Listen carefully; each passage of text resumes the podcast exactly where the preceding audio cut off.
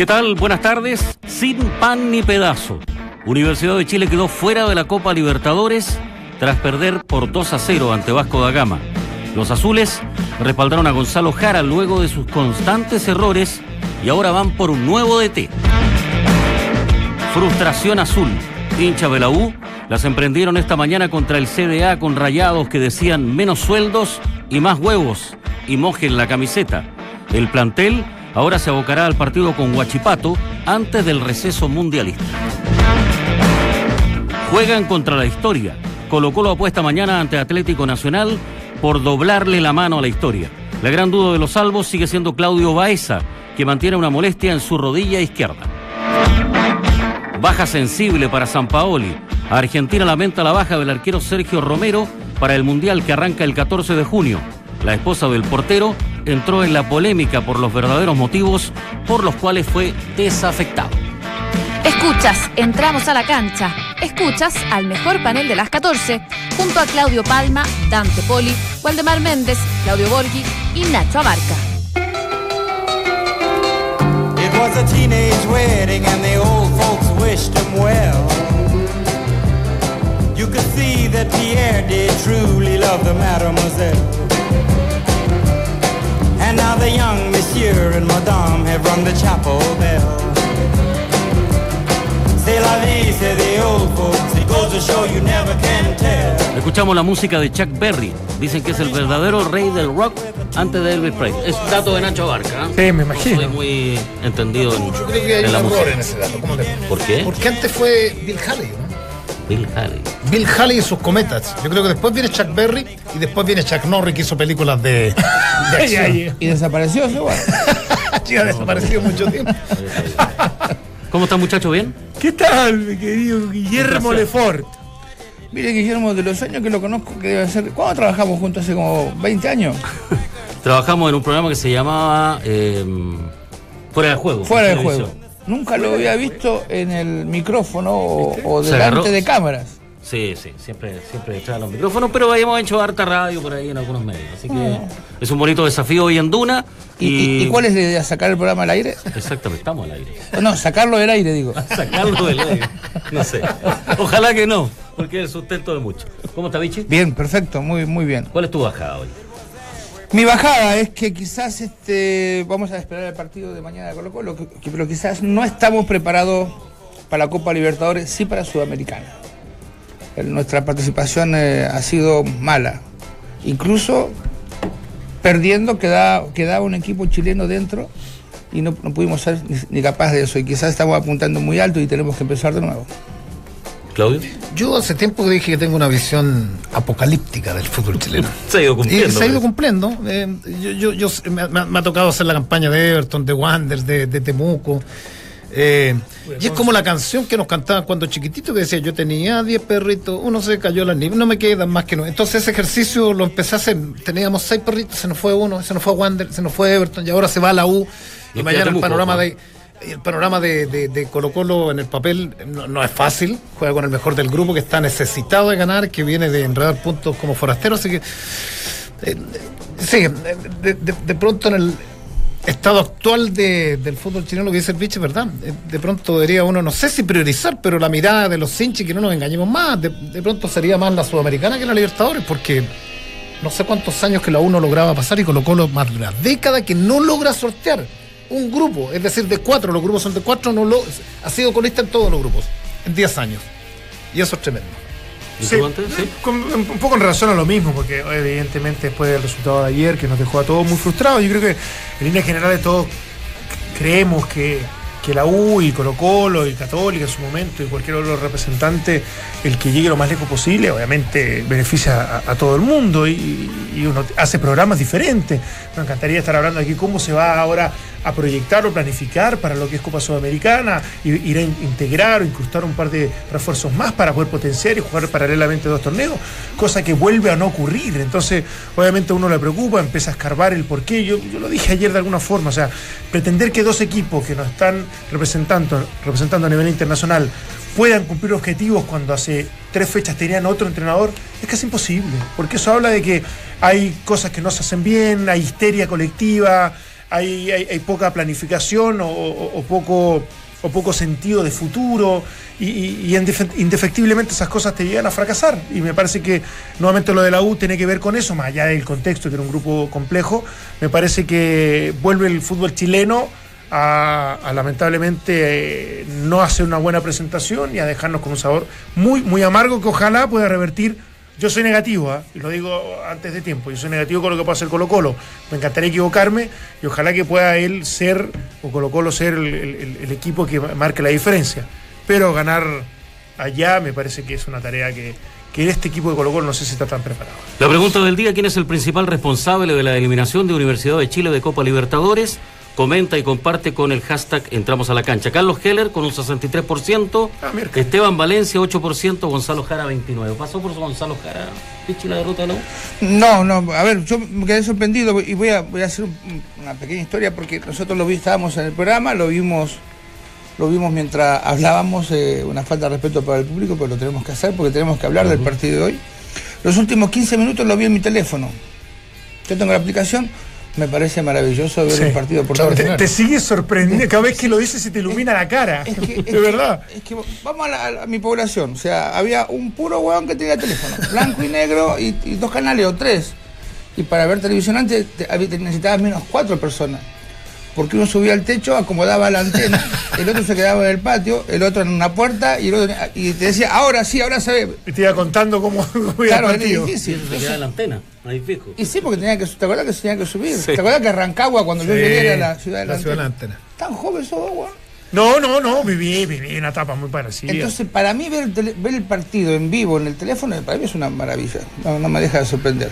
Y en segundo tiempo sí yo lo vi más calmado, pero la verdad que la alineación de, de la U me llamó muchísimo la atención en cuanto a la variante que tuvo, y acá le doy la mano del técnico, ¿no? Él tiene evidentemente todo el plantel, pero ¿por dónde jugó Jara? ¿Por dónde jugó Vaz? Este, Echeverría. ¿qui- ¿Quién fue, ¿Quién fue Echeverría? ¿Dónde jugó Echeverría? Echeverría hizo dos gestos que para mí fueron tremendos, como es jugador de fútbol, en dos pelotas como levantando el brazo como diciendo no hay nadie para dársela Sí, no hay nadie el segundo tiempo, ¿no? Sí, Sí, sí. para mí eso, eso es tremendo y, y creo que el, el- el gol de el segundo gol de de, de Vasco. de Vasco, que, que lo hace un jugador que juega por derecha y te hace el gol por izquierda Pikachu.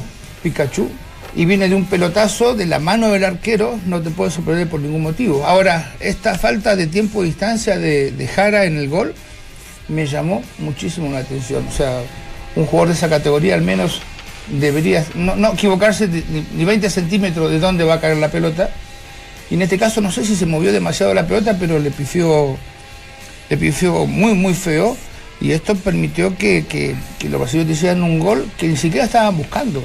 Y eso es lo, es lo tremendo, ¿no? No, no se, no se estaban Claro, presionando. no es que lo habían como- metido en un arco y la U se estaba defendiendo con lo que podía. no, el técnico ¿no? empezó a hacer cambios tardíos, como diciendo, no, tampoco le servía a ellos, y empezar a hacer algunos cambios para ver qué pasaba. Pero, Pero la U sabiendo el resultado que les permitía clasificar, ¿apostó a ganar? Es que eso es triste, porque un club como la U nunca debe apostar. O sea, eh, apostar a perder 1 a 0, no, es, es- es tremendo. O sea, y ahí estoy en contra de Valencia, que el día anterior dijo, sabemos que perdiendo 1 a 0 clasificamos. Eso no está bien. No está bien porque se juega no solamente con el prestigio de los jugadores, sino con la ilusión de la gente. O sea, uno no puede ir a la cancha sabiendo que mi equipo perdiendo 1 a 0 clasifica. Eso no, no- para mí no está bien, ¿no? No significa que no se pueda hacer, pero para mí no está bien. Yo sé que a la gente del fútbol no le gusta la palabra fracaso, porque siempre la, como que la detestan. ¿Es un fracaso para la U esto? Sabiendo que aún queda un segundo semestre, que pueden llegar tres jugadores más para, me imagino, pelear el Yo creo torneo. que si no, no, no- nos retrotraemos cuando salieron, los, el sorte- cuando salieron los sorteos de Colo Colo y la U, uno decía, va a ser complicado. O sea, en la U. Y, y Cruzeiro y Racing eran los favoritos. Eh, y Cruzeiro y Racing. los candidatos. Yo, no, Eso. yo no, no- no- no sé si hablar de fracaso. En el fútbol de pronto se da cierta lógica, eh, ¿cierto? Y lo que pasa es que se entusiasmó la gente tras el primer Claro. partido de la U, que fue muy bueno en Brasil. Y de ahí viene, viene el entusiasmo, pero no. En, en algún minuto ustedes lo decían, y la Copa Libertadores es veleidosa, la Copa Libertadores hay que saber jugarla, dicen los que han actuado en Copa Libertadores de América y la uno ganó de local. No, y aparte, yo, yo creo que el fracaso se da y se establece porque la meta era cumplible, que es, clasificar a Sudamericana. Si tú me dices, ¿sabes qué? Era, era, era normal, incluso en, una, en, una, en unas actuaciones que no, fueron, no fueron descollantes, pero fueron interesantes. La U queda fuera de, de la posibilidad de pasar a octavo de final. Me parece que hasta coherente con, con lo que son las inversiones que la, historia de los clubes. pero ya en la Sudamericana la tenías muy cerca ante un Vasco da Gama que también venía destruido anímicamente, que no venía en- en- en- jugando bien. Entonces me parece que están dando las. Están dando, incluso en el mismo partido, ¿eh? hasta el 2 a 0 uno decía. No es que el equipo brasileño, te- como decía el Vichy, te metió atrás y se hizo insostenible y al final termina perdiendo un partido desde, desde lo que, lo que uno, uno, uno observaba. Entonces, bajo ese contexto, yo creo que finalmente fue un fracaso no haber estado en la Sudamericana para la U. Y obviamente eso, eso va, va a seguir teniendo eh, eh, problemas. ¿Por qué? Porque Pinilla sigue declarando de manera prudente, tranquila, pero sigue diciendo que no se debería haber ido hoyos, que en definitiva esa fue una decisión que ellos no, obviamente no, no, no, no pueden, no pueden interferir, pero que no había sido lo óptimo. Eh, obviamente quieren rápidamente un, un cambio de entrenador, lo que implica que no, no están tan conformes con el interinato del Hugo Valencia. O sea, sigue siendo una etapa de mucha histeria para la U. Que, eh, que definitivamente lo dejó sin pan ni pedazo a nivel internacional y ahora solamente luchando por el torneo eh, local donde si bien es cierto están a mucha distancia queda, queda un montón por, por, por, porque ocurra algo. digamos. Ahora uno repasa, eh, Vichy, la carrera de Gonzalo Jara, tú lo tuviste. Sí. Eh, todos los técnicos de la selección, siempre era el, el jugador inamovible de una selección chilena cuando se entregaba una nómina. Y hoy ve, tal vez, un poco fuerte la palabra, como una cierta decadencia del jugador en lo que ha sido como aporte en la U. Yo, yo creo que no es decadencia, yo creo que la responsabilidad o esta, que lo tilden de que jugó en Colo Colo, este, le pesa mucho. Ayer se equivocó en pases que normalmente no se equivoca. También que de momento estuvo la cancha cambiada, no de pierna. Él es derecho, pero siempre ha jugado por izquierda.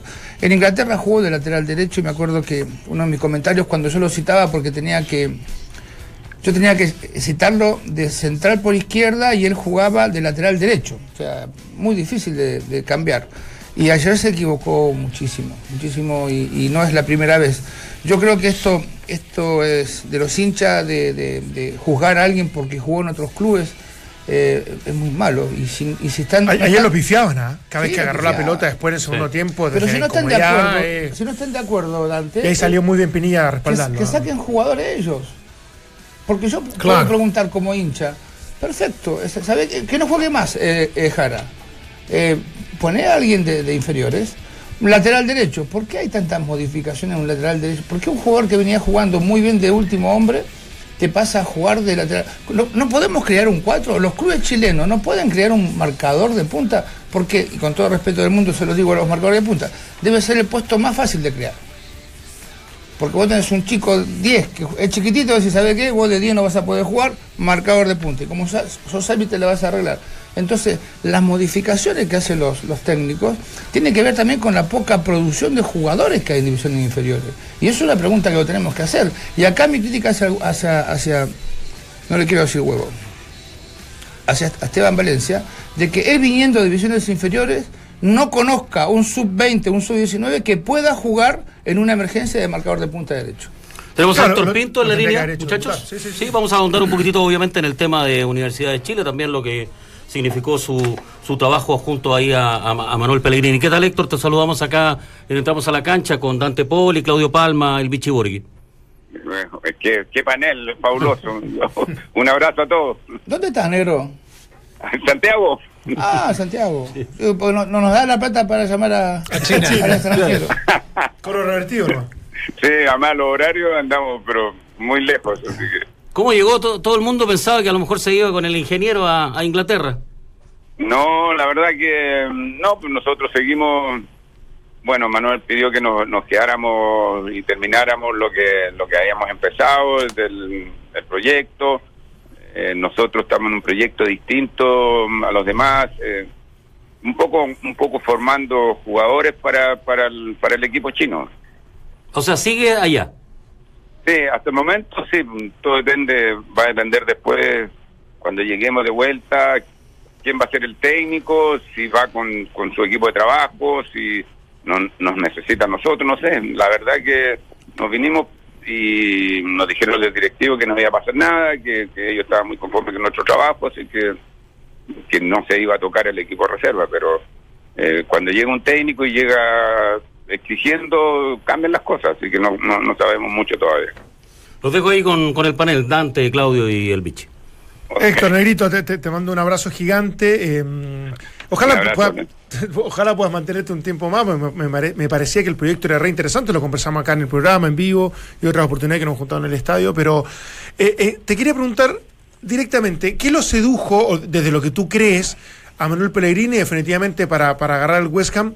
Y no sé si te dejara eh, a medias el, el gran proyecto que tenía en China o que en definitivamente ya está, ya está por terminar en esta primera etapa. Ah, a ver, eh, mira, yo yo lo de Manuel lo que lo sedujo es, es una opinión muy personal, nada más que yo creo que eh, es la competición. Yo creo que estar en el primer eh, nivel de, de- de competencia, esa adrenalina que es distinta, eh, el fútbol chino no es tan competitivo como, como lo es la liga inglesa. Por lo tanto, yo creo que por ahí va. Nosotros nos enteramos muy eh, al último, después nos enteramos eh, por, por la prensa, por el, el comunicado que dio el club el mismo día que ganó Manuel el día sábado. Ahí nos enteramos recién, no teníamos idea de, lo- de la determinación de Manuel, creíamos que todo seguía. Eh, Manuel deja deja un- deja una, una institución armada. y, eh, el GBI es un club muy nuevo, chiquito y, está todavía en formación. Le falta mucha infraestructura. Manuel se la trató de dar, no se pudo eh, conseguir los terrenos para la construcción de lo que de la ciudad deportiva. Se está arrendando. Tiene tiene varias cosas todavía por cumplir. Yo creo que va- iba muy lento esa parte, le, le fallaron todos los, los cálculos que habían en cuanto a la, a la adquisición de los terrenos para construir la, la, la base definitiva de- de- de- del trabajo de- de- del equipo. Así que yo creo que Manuel, no sé, me, me da la impresión de que quiere competir nuevamente, a él le gusta competir, le gusta estar en, en la alta exigencia, así que yo creo que por ahí va el tema. Negrito, mi pregunta, y vos, vos sos especialista, yo creo que sos uno de los mejores formadores que, que tiene el fútbol chileno. El mejor. El mejor. Y, y- y todavía tengo muchas discusiones eh, sobre a- algunos técnicos, ¿no? Si, si están, agarran primera división, pero todavía tienen el concepto de la formación. ¿Vos crees, es. que, ¿Vos crees que estamos muy lejos nosotros de tener eh, eh, especialistas, formadores? Porque me, me llama la atención de que vos fuiste con, con Manuel, pero Manuel tomó su camino que evidentemente es muy atractivo y, y- y está en esta, esta posibilidad de volver al fútbol inglés, pero, pero vos crees que nosotros alguna vez podremos tener esta posibilidad de traer a un Héctor Pinto como formador definitivamente y entregarles eh, no, no solamente las, las divisiones inferiores, sino este, eh, la forma y los modos que queremos for- eh, formar nuestros jugadores? Eh, yo creo, mira, yo en algún momento pensé que la cosa iba para allá, que, la importancia que se le estaba dando al fútbol formativo que en Chile eh, eh, est- estaba bien y en buen camino, y de repente se veía todo, pues esto de la sociedad anónima, la necesidad de ir contratando jugadores, se pierde la noción, se pierde la visión de, de, de los formadores, le están exigiendo demasiado eh, triunfo a muy temprana edad, eh, no los dejan trabajar eh, con, eh, con el tiempo necesario. Formar un jugador no es que yo lo meto en una máquina y al, y sale al, al otro lado de la máquina sale formado. Requiere mucho tiempo, requiere trabajo. Yo te estaba escuchando recién de cómo es posible que no eh, formemos un jugador, un lateral o, o, cualquiera, en cualquier puesto. Nosotros en la formación tenemos que ver y pensar y trabajar en base a lo que necesita el primer equipo. Yo no, no entiendo cuando eh, se prepara gente y se prepara para ganar el domingo. Si la necesidad y el trabajo de la formación es ver qué es lo que necesita el eh, el primer equipo. Para eso se necesita qué es lo que qué es lo que quiere el primer equipo, qué modelo de juego quiere interpretar, qué es lo que quieren ver, qué es lo que qué es lo que eh, se necesita o qué es lo que quieren ser. Y, Por ejemplo, la U, ¿qué es lo que quiere ser? La U traía una mística, traía una, una, unas raíces de- y, y sobre eso se trabajaba. Se perdió totalmente eso y hoy día no tienen los jugadores para cubrir ciertos puestos y lo que a mí me parece eso lamentable. Héctor, gusto en saludarte. Eh, habíamos estado en el programa hace un tiempo. Eh, tú hablabas de la sociedad anónima. Un- Uno en el papel y antes de la llegada de la sociedad anónima, que tiene cosas positivas, evidentemente se normalizó el tema de los, de los sueldos y otras cosas más. Pensaba que se iba a profesionalizar la actividad. Hemos involucionado. Los resultados que, han tenido los equipos chilenos en Copa Libertadores de América nos llevan a pensar que nos hemos estancado, que hemos retrocedido, que el resto está subiendo, que lo de la selección fue un espejismo. ¿Cuál, es tu mirada de- del- del- del fútbol chileno actual? Yo creo, sin, sin equivocarme, que sin pensar en equivocarme, que se ha involucionado. Yo creo que el nivel del fútbol chileno hoy día deja mucho que desear y, y la prueba está y los resultados de a nivel internacional nos están diciendo, oye, estamos mal, no no podemos seguir de esta manera, tenemos que buscar la manera de, de eh, nuevamente competir a todo nivel, en, en- en los menores, mayores y en todo. En La gente que traen también a Chile los, los extranjeros que no son de tercer, cuarto nivel, no son los jugadores de nivel que venían antes y que eran espejos de los jugadores más jóvenes. Yo creo que estamos yendo muy para atrás. Lamentablemente no hay un, no hay un, no se ve un camino, no se ve una dirección, no se ve un, un objetivo del fútbol chileno, no, no, no existe, no, no, no está. Y eso, y en eso, Héctor, para desarrollar eh, un equipo más competitivo y obviamente tener un- una mayor participación a nivel internacional, más allá de que la formación es deficiente, que han habido problemas en, presupuesto y en inversión, cu- ¿cuál es, cuál es, cuál es el mea culpa de los entrenadores? Eh, hay menos capacidad, hay capacidad, pero pero pero no, no se van a dar una vuelta por el mundo para poder, no sé, eh, darse cuenta de lo que está pasando, no tienen oportunidades, eh, les cuesta demostrarlo porque el, técnico chileno todavía no, no, ha logrado posicionarse como corresponde. ¿Dónde está tu mirada respecto al entrenador del primer equipo para sacar res- resultados a nivel internacional, en definitiva? Sí, yo, yo, mira, yo creo que hay gran culpa también de, lo- de nosotros, los técnicos. Eh, no hay esa, esa aspiración de, de querer eh, estar al tanto de, los trabajos, no está esa inquietud por ir a, a ver lo que está pasando en, otros lados. No existe esa, esa eh, eh, eh, el, el- el técnico se está conformando con, teniendo su trabajo, rendir de fin de semana, tener los triunfos y no está pensando en que nosotros como los que trabajamos y, y queremos la formación, no estamos pensando en el jugador del futuro, cuáles son las características de, de ese jugador. Entonces, se necesita ir a una vuelta, se necesita ir a ver qué es lo que está pasando en Europa, se necesita ver lo que lo que hace el Mourinho, lo, que- hace Guardiola, lo que hace, bueno, en todos lados, el Ajax, que, que- que por, por mucho tiempo trabajó muy bien en la formación, el mismo Barcelona, bueno, hay que ir, hay que ir, empaparse y ver qué es lo que está pasando en otro lado, ver si lo podemos nosotros adaptar acá eh, de buena manera para que de una vez por todo el fútbol chileno también empiece a evolucionar. ¿Sabes qué me llama la atención a mí, Héctor? Es que, a ver, te voy a poner ejemplos para que la gente entienda. O sea, eh, el señor Pinto trabaja, está trabajando en X Club, está trabajando muy bien y en primer equipo. Entonces, yo como entrenador, sin pega ahora, sin trabajo, quiero ir a ver el entrenamiento de Pinto, pero Pinto me dice que no es posible. Como que yo no, si, si me presento en tu lugar de trabajo es como que te quiero robar el trabajo. Y como que los entrenadores profesionales grandes, nosotros, no queremos compartir ni, ni, ni documentación, ni, ni imágenes, ni conocimiento con los jóvenes porque vemos en esto un enemigo. Y así creo que estamos, que la gente que normalmente trabaja en el fútbol no podemos ver. O sea, si- ¿te imaginas si yo volviera a la cancha en un partido que los dos equipos están por perder su entrenador? Automáticamente me tildan de buscador de trabajo ante el equipo que va a perder. Entonces se hace muy difícil eh, trabajar así. En otros lugares donde vos has trabajado, ¿se comparte conocimiento, se comparte información? Sí, yo, yo creo, Claudio, que eso, es- eso se llama inseguridad.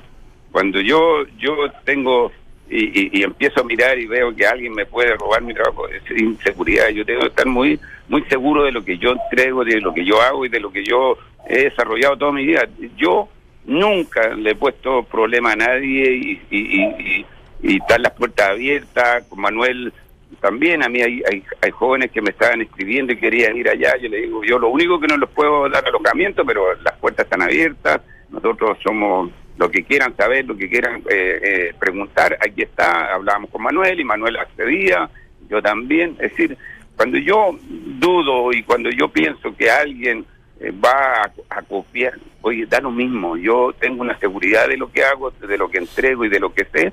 Y me importa lo demás. Yo hay manera, yo puedo copiar, mira, yo puedo copiar todo lo que en internet hoy día está todo, absolutamente. Es que de cómo yo entrego después, cómo yo enseño, cómo yo dirijo, cómo yo eh, controlo la situación. Es, yo creo que va por ahí el tema. Necesito eh, la, la pregunta también por, por, por, a ver, la ida de, de Manuel a- al West Ham, que me parece un gran proyecto. Eh, ¿Ves el fútbol chino con esa proyección que se le daba en algún momento? Eh, ¿Ha crecido? Eh, la verdad que es poco probable que de aquí a unos 20 años efectivamente sean grandes protagonistas a nivel internacional o, o tú dices de la manera de trabajar, con la cantidad de dinero que tienen, con el enfoque que han, que han, que han, que han producido, ¿lo pueden re- llegar a lograr?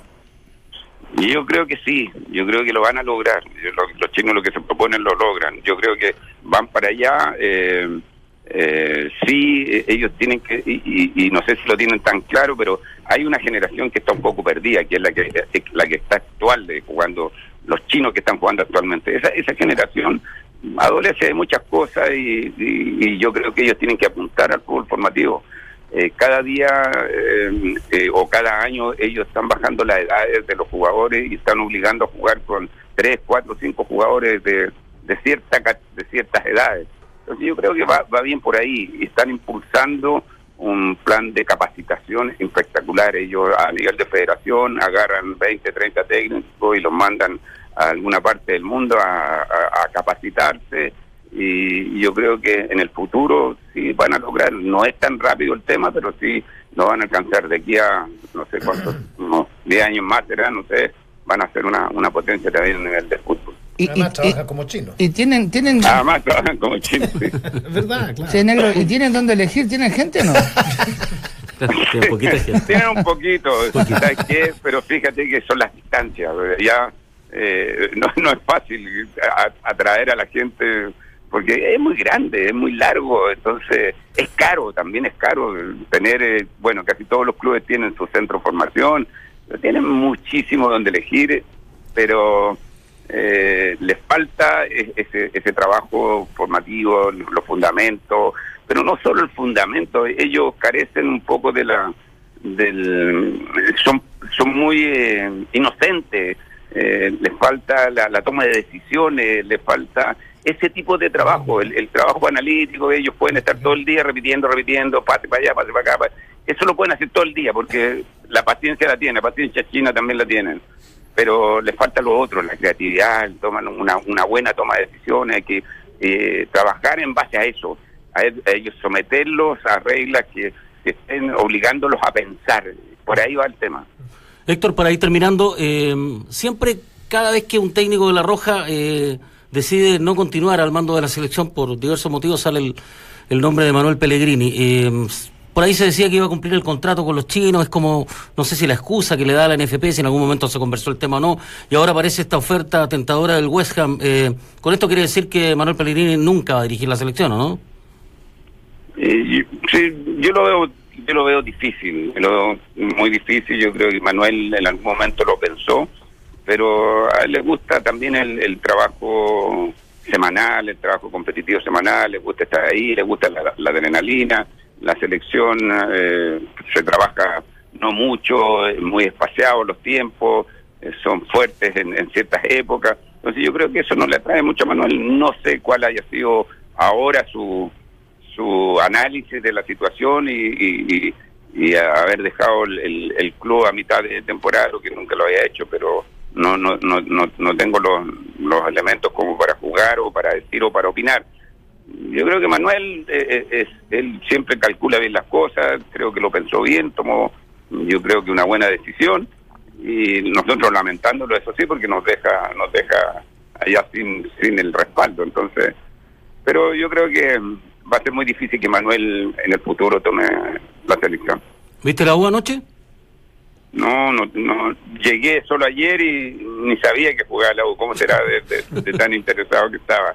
Eh, no, sé, lamentablemente sé que la U no está pasando por un buen momento. Me da, me da mucha pena lo que lo que pasa. Bueno, Héctor, te queremos agradecer el contacto telefónico con, con Entramos a la Cancha. No, gracias. por- La Suerte lo que venga. La verdad que con usted lo, lo paso bien porque hablamos harto de fútbol. Gracias, abrazo, Héctor. Negrito. Un abrazo. un abrazo. Chao, Invita a comer si puede, negro. Ya, ok. Chao. Mientras Se pone el resto repite de- voces, de- nosotros las actualizamos y analizamos en el estilo único de Claudio, Dante, Valde, Vichy y Nacho. Escuchas al mejor panel de las 14 en Duna 89.7. ¿No? Antes de ir al corte comercial, ¿creen que se pone fin con esto Pellegrini ya? un datito de un no datito llega, de ¿no? un datito de Héctor Pinto ustedes ¿Mm? sabiendo tú debes saber que, que en algún verano desde hace muchos años fue la vedette fue ¿Eh? el precio más alto que pagó Colo Colo por la U ¿eh? Sí. en los tiempos que, que el, el Bueno. decía el, decía lo de lo, lo de Jara hoy día por su pasado algo cierto en los tiempos que no había esta agresividad, esta irracionalidad de los de los hinchas que son más hinchas de su hinchada que de, de sus equipos y en donde podía jugar en Colo Colo y pasaba a ser. Mira donde termina Leonel, juega, termina en Arica, pero tiene una pasada Leonel Sánchez, termina en, en Colo Colo y no había esta odiosidad tan grande que Sí, que y, se además, además eh, eh, et- esto, esto provoca que nadie sea hincha de nadie. O sea, la, la gente que, que normalmente le gusta el fútbol, que somos, yo soy hincha de Racing y, y dirigí Independiente. Entonces, cuando me dijeron usted es hincha de Racing, yo cuando llegué entrenador digo, sí, soy, sigo siendo hincha de Racing. Digo, pues ustedes están buscando un entrenador o un hincha. Porque si buscan a un hincha no soy yo la persona adecuada. O sea que nosotros tenemos que ocultar el equipo que nos gusta por miedo a que nos puede pasar a futuro si es que nos contrata el equipo rival. Eh, No se mide capacidad, se mide nivel de identificación con el club. Y por eso los jugadores mienten tanto besando, Exacto. cami- Eh, besando camiseta como las no, besan. y- Ahora, si coincide por esas cosas de, de- de que en definitiva el candidato reúne varias condiciones y entre esas fue jugador del club, fue hincha, pero tiene capacidad, pero es un tipo que, que efectivamente convence a todo el mundo, perfecto. Pero, si no, pero ¿qué le va a que costar en estos tiempos el Le va a doble. costar con- con doble, pero pasado. Si hay un chico a los 16 años que no sé, la está descosiendo en, en cadete, no sé, en una, en, en una sub-19. Y, y le, di- le hacen la primera entrevista, bueno, y dice, me gustaría jugar en la Católica. Y después est- esto, esto Sí. lo van guardando y en redes sociales pasa el tiempo y debuta, no, este era se lo acusado. Y eso está pasando lamentablemente Exacto. con, Ahora, está con la. U y con varios jugadores que, que ¿Y son tú antes recibiste alguna oferta de la lo U? ¿Cuándo por Católica? lo sufrió, ¿No? lo está sufriendo Jara. Sí. No, no, Vilches. no. Me lesioné a los 11 años. Estaba ¿Y lesionado. tú Oye, ¿Alguna Yo, oferta? yo Sí. tuve, yo estuve a punto de ser entrenador de la. No, no, pero como jugador. No. ¿Habías No, no, jugado como- por la U? Yo juego, yo juego por el equipo que me quiere contratar y me han enseñado en mi, en mi familia ser muy agradecido a la gente que me ofrece trabajo porque nos ha costado mucho la vida. Entonces no puedo andar- yo andar eligiendo quién, es, eh, quién me quiere contratar. Siempre agradecido y agradecer a la gente que me ofrece trabajo. Pero como jugador no, como entrenador sí. ¿Cómo- para cerrar lo de Manuela, yo creo que, que- que hasta- y por la pregunta que le, que le hiciste, de que en definitiva, más allá que estuviera Arturo, que es muy amigo de él y sabe que es, es una garantía de seriedad, de estructura, imagínate, el mismo Rueda sigue condicionando su, su posibilidad de, estar en la selección, porque si se va Arturo y llega otro, otro presidente que no, no, no, no, no, pueda satisfacer en, respetar los acuerdos, evidentemente demuestra que Manuel, en el contexto del fútbol chileno en general, y cómo se maneja el consejo de presidente Tiene más que el directorio. acabado, ¿no? Exactamente, Sí. no, no tiene ninguna posibilidad de que haya roto, entre comillas, el proyecto de China para irse al West Ham, West Ham, que tiene muchas atribuciones para, para, para formar un, un- un club que tiene historia, que tiene tradición.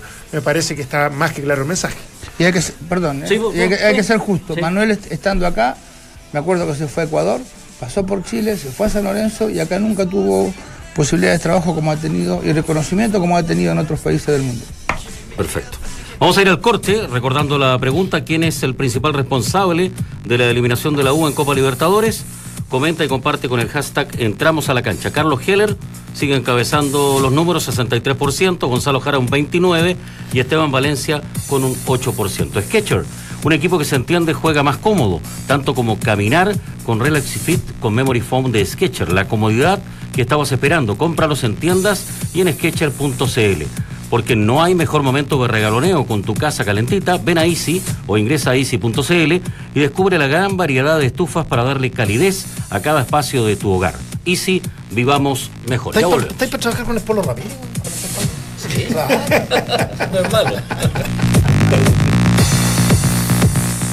Poco le duró la ilusión a Daniela Seyel en Roland Garros. La chilena fue eliminada en la quali ante la búlgara Victoria Tomoya con parciales 1-6 y 3-6. El único chileno en carrera será Nicolás Yarri, quien sabrá esta semana contra quién debuta en la arcilla de París. En el fútbol, tras la eliminación de la U, mañana todos los dardos apuntan a Colo Colo.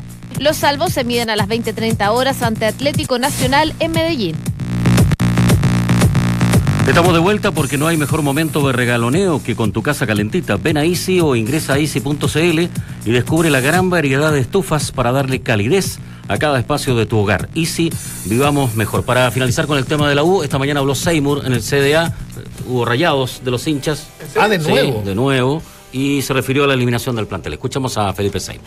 La sensación es, es difícil, un- me ha tocado un tiempo, este último tiempo, más de un mes que ha sido bien complicado para la institución, de, de resultados negativos. Eh, ya primero no se cumplió el, creo que era el primer objetivo de pasar de ronda a la Copa Y hoy lo que hablábamos todo era un partido, una chance de, de clasificar que dependía netamente de nosotros, eh, con resultados que, que nos favorecían y, y lamentable no, no podemos conseguir esto. eh, lo sentimos como un fracaso. Entramos a la cancha. Duna 89.7. Bueno, ahí Ah, no, le dio, no le dio miedo, miedo a la palabra. Mm, ahí la habló, de- habló claramente de fracaso. Se preparan antes del receso a enfrentar a Guachipato. de Difere- diferente el tipo este. ¿Sí? Sí, sí. Este chico- Autocrítico. este chico es diferente, es diferente. Ahora, a ver si un torneo, un torneo corto se estarían lamentando, bueno, si queda eliminado Colo Colo, Colo Colo en la U, o sea, ya la Católica estaría No, ya estaría ahí, prácticamente inalcanzable. prácticamente inalcanzable. No, inalcanzable. Habría, terminado. Habría- terminado. Yo creo que los males, los males los bienes del fútbol chileno, y siempre lo, lo expresé, siempre lo, lo- lo he pensado, no, no pasan por torneo largo, torneo corto, simple yo, porque en eso no, no hemos debatido. los- Arturo Salá sí lo, utilizó como un argumento para, para que el, el- el fútbol chileno tenga mejor representación a nivel internacional. Habló en una entrevista ayer.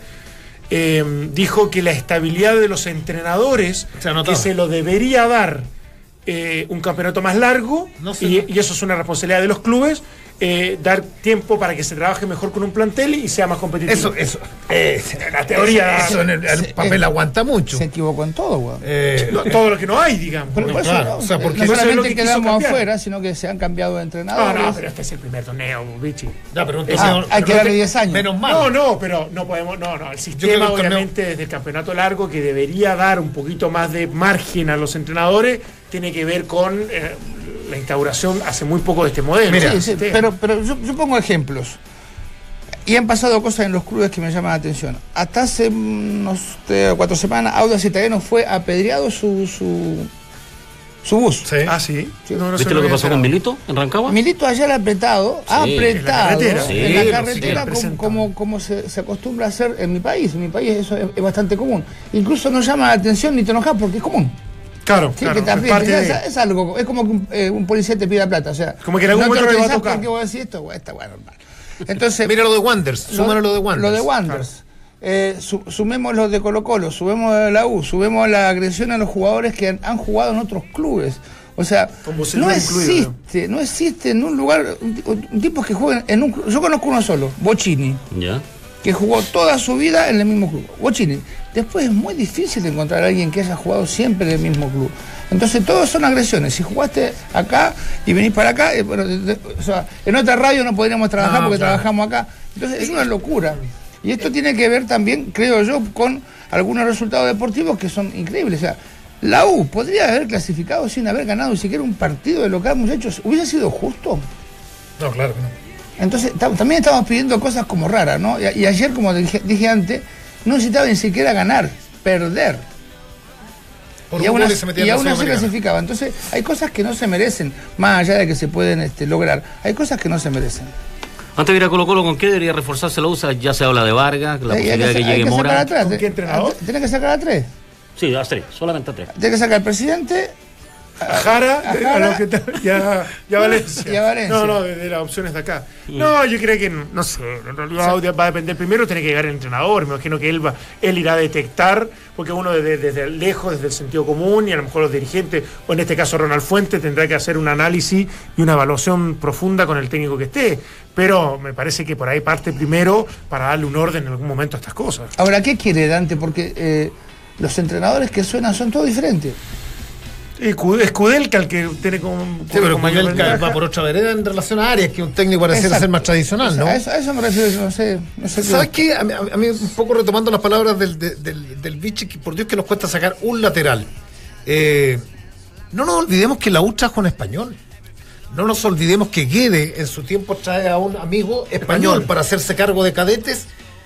Eh, se va un ex técnico de interino de Guachipato, con lo cual antes había traído supuestamente al hombre que más conocía de las inferiores, Carlos Felipe Pedemonte, llega el español, saca Pedemonte, se va a Guede y sale el español. Y en la U, los que, los que fueron a ver algunas prácticas de este español, que no recuerdo el nombre, eh, del, del- el que vino Sí, sí, a cargo de las sí, inferiores, fue un trabajo tremendo y en que en se Europa, decía digamos. que era un trabajo espectacular, pero no sacó un jugador. O sea, digo, y, y se va al español Es y que asume. a él- a él nunca- le pidieron que, que sacara jugadores, le pidieron que trabajara bien. Que, que- Que que fuera bonito, que fuera bonito, Y que pero- una, una metodología de entrenamiento en la formación para preparar lo mejor posible Ya, los ¿a qué voy? que primero. ¿A qué voy? ¿Quién, ¿Quién ha sido el equipo que más jugadores ha sacado este último tiempo? La Católica. La Unión, la Unión Porque, Española. sobre porque de pronto dicen, con Beñat han jugado más canteranos, con Sala en algún minuto jugaron 7 y 8 canteranos también. Sí. ¿Y quiénes están en la inferiores? Yo no, no- no digo que sean buenos o malos, los mismos que han estado durante 10 años. Sí. Astudillo, Mario Lepo, o sea, tipos que conocen, que conocen el paño y que llevan mucho tiempo trabajando en inferiores.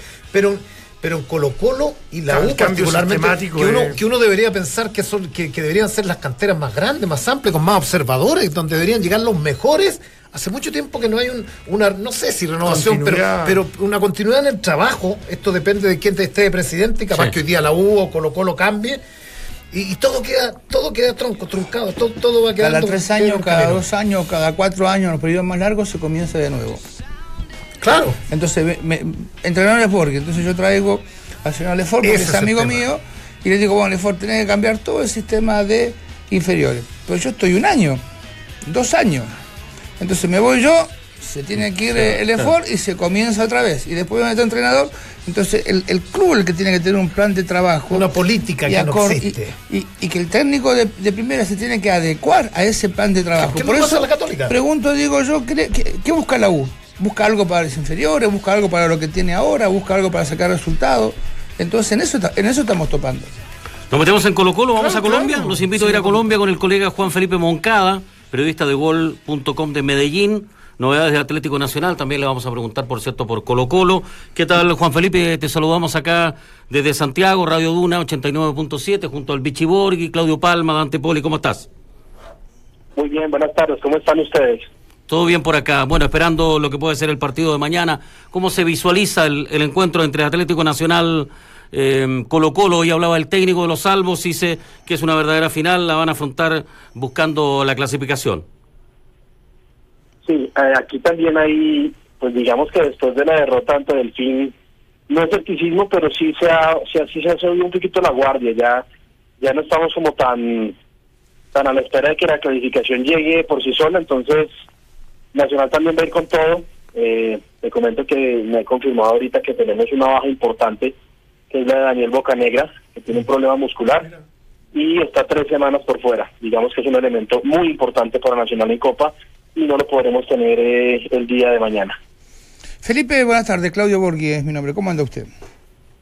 Muy bien, muy bien, Claudio. ¿Cómo estás? ¿Cómo te ha ido? Muy bien, gracias. Nosotros tenemos la sensación acá que eh, el, el- el- el triunfo o los triunfos de Delfín han complicado muchísimo esta, esta zona porque teníamos cuentas diferentes, ¿no? Del lado de Colombia y del lado de, de Chile. No solamente hoy puede eh, ser un- una final, como dicen eh, el entrenador y, y algunos jugadores, sino que Colo Colo de quedar fuera también puede quedar primero y eso es una cosa bastante rara en estos grupos que ya están definidos, ¿no? Sí, digamos que eh, inicialmente, antes de que iniciara la Copa, cuando se conoció el grupo, eh, tuvimos la oportunidad también de dialogar y decíamos que, pues sobre los papeles Colo Colo y Nacional eran, eran los candidatos a avanzar sin mucho problema, pero pero los triunfos de Delfín han enredado mucho el grupo al punto de que Nacional llega a la última fecha con necesidad de al menos empatar en su cancha para asegurarse el, el paso a la próxima ronda. Cuando Colo Colo viene, como dicen ustedes, a jugarse una final en Medellín, porque saben que si pierden están por fuera, pero si ganan pueden pasar primeros. Entonces digamos que va a ser un partido, mejor dicho, para alquilar balcón. ¿Está priorizando el torneo colombiano también Atlético Nacional? Y claro, ahorita, ahorita Nacional avanzó a semifinales. Eh, tiene una ventaja, digamos, sobre los papeles que es que el Huila, como no tiene. Eh, el Huila es el rival de Nacional ahorita en semifinales y no tiene su estadio en muy buenas condiciones. Entonces decidieron traer la taquilla para Bogotá y Nacional en Bogotá tiene hinchada muy amplia. Entonces, digamos que va a jugar dos partidos de local pero el Huila viene siendo sorpresa y Almirón creo que está pensando también en, en no venir a regalar nada, a pesar de que él cierra como, como local, tiene que venir a hacer un buen, un buen partido aquí en Bogotá, entonces digamos que si hay sorpresas en el equipo de mañana, va a ser por ese lado que ustedes mismos comentan, que es la Liga, la Liga Águila también es importante. Juan Felipe, eh, se, se tomó en, en Colombia como un error el haber ido con jugadores alternativos y haber dosificado para enfrentar a, Delfín. Producto, claro, eh, obviamente desde el resultado ni hablar, pero eh, fue necesario, eh, me parece fue un riesgo que, que lo lleva hoy día a pensar que si, si mañana pierde puede quedar incluso afuera de una competencia como la, como la Libertadores. Sí, bueno, ustedes saben que en el, el fútbol es, es un mundo que cambia a cada jornada. Entonces, cuando se llega con la derrota de Ecuador, todas las críticas se criticó el haber reservado jugadores, se criticó el haber dejado aquí a Magnelli Torres y a Airo Moreno. Pero, volviendo a la pregunta anterior, en lo que estaba pensando el Mirón era en el partido contra el Cali, que fue un éxito. Clasificaron, no tuvieron que ir a largue ni a penales, pero en el momento sí fue bastante criticado aquí el tema de que Almirón se reservara lo mejor para ir a jugar un partido en el cual podía haber empatado y haber sellado la clasificación de una vez y no tener que estar esperando hasta la fecha final para mirar si pasa, si se queda, si va Sudamericana, si pasa primero, después de que hasta la fecha anterior era líder indiscutible del grupo. Bueno, en los dos partidos locales ha hecho cuatro goles a cada rival, ¿no? O sea que eso es un equipo muy poderoso, pero entendiendo usted y entendemos todo por los por los puntos que con un empate le basta, ¿usted cree que va a arriesgar más de la cuenta o va a seguir exactamente con el sistema ofensivo que tiene? No, yo creo que Nacional no se puede dar el lujo de salir mañana a, a esperar empatar ni a dosificarse. Eh, básicamente porque el partido de semifinal contra el Huila es hasta la semana que viene, el día martes. No lo pusieron para el fin de semana porque por cosas de azar tenemos elecciones presidenciales y no se puede jugar la fecha de fútbol acá. Entonces eso le da la ventaja al Mirón de poder salir al 100% mañana con la baja que les comenté de Daniel Bocanegra, pero sin reservas. Mañana es sin reservas, mañana va con, con toda la carne al asador. Do- do- Dos preguntas, Juan Felipe. Eh, ¿Qué temperatura vamos? a- Hay altura ahí, ¿no? Eh, mil, ¿2600? Eh, No, 2017 estaba en Bogotá, en Medellín estamos un poquito más más bajitos. La altura Ah, no es ya. un tema que castigue tanto, pero la humedad sí. Ah, ¿hay mucha humedad? Básicamente, sí. Eh, sobre todo en el Atanasio, el tema de humedad es, es un tema para manejar porque el invierno en Medellín en este momento está bastante fuerte. Entonces, no sé si han podido ver en las últimas fechas partidos que se han jugado aquí en el Atanasio Girardot. Han tenido que arrancar más tarde, han tenido que aplazarse, han tenido que la cortarse. Porque a la hora que se juega el partido, hay tormenta eléctrica, cae un fuerte aguacero y a pesar de que la cancha, el gramado está bastante bien de drenaje, llega a inundarse y puede convertirse en un, en un problema. Es peligroso, sí, especialmente cuando hay relámpago y demás, demás cosas. Correcto. Eh, ¿En qué, ¿En qué porcentaje usted cree que, que Boca Negra eh, disminuye la calidad que pueda tener Nacional? Bueno, digamos que no no no es un tema eh, dramático porque hay personas que pueden hacer alrededor de la posición. Sin embargo, al nivel que venía jugando, sí, es, sí para mí es una baja importante para Nacional. Porque es un jugador que sabe salir jugando con la pelota, tiene proyección de ataque y tiene remate de larga distancia. Entonces, digamos que no hay muchos jugadores en Nacional que tengan esas tres características juntas. 12 partidos seguidos sin perder ahí en el Atanasio incluso, ganados. Ganados, 12 partidos, una racha importante, Juan Felipe, ¿ah? ¿Perdóname? No te digo, viene de 12 partidos ganados como local Atlético Nacional, se hace fuerte ahí. Sí, y con un invicto de 32 fechas, si no estoy mal, 32, 33 fechas en el Atanasio. Pero ganados viene con 12. Oh, No, no, O sea, una, Impresión, una verdadera no lo hazaña lo de. Colo Colo si es que logra mañana sortear a Atlético Nacional. Gracias Juan Felipe por el contacto, muy gentil por la, por la información. A ustedes, como siempre, voy a contar conmigo, siempre a su disposición.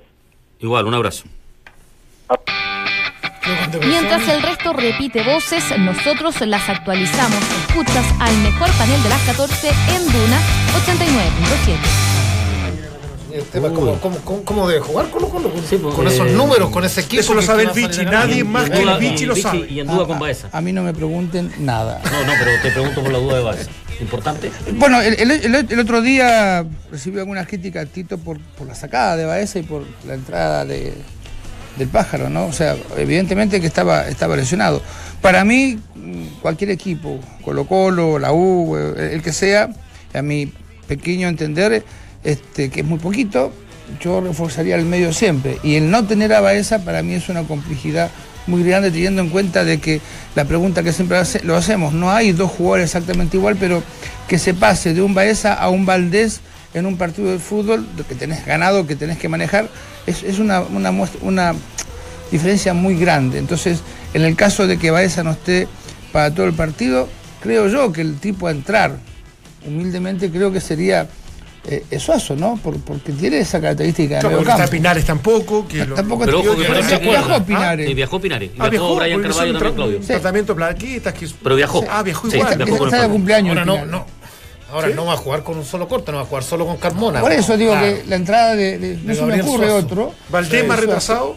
Es que, es que te- no, te- no te- marca tanto. No, no, eso- lo tengo súper claro, pero eso en es el lo que fondo me- apostando tenés más la pelota, de, de correr un poquito más de riesgo. No sé, no sé si ese será el atrevimiento, como lo que vimos un poco en Ecuador, que lo duró 45 Pero te minutos, pi- pero por te lo menos mal parado, Sí, no, ni. Pero, ¿te, acordás, momento- te- te acordás del partido de acá? O sea, Sí. eh, Atlético no es que vino a ganar, vino a ver qué pasaba, vino a ver eh, eh, eh, si tenía alguna posibilidad.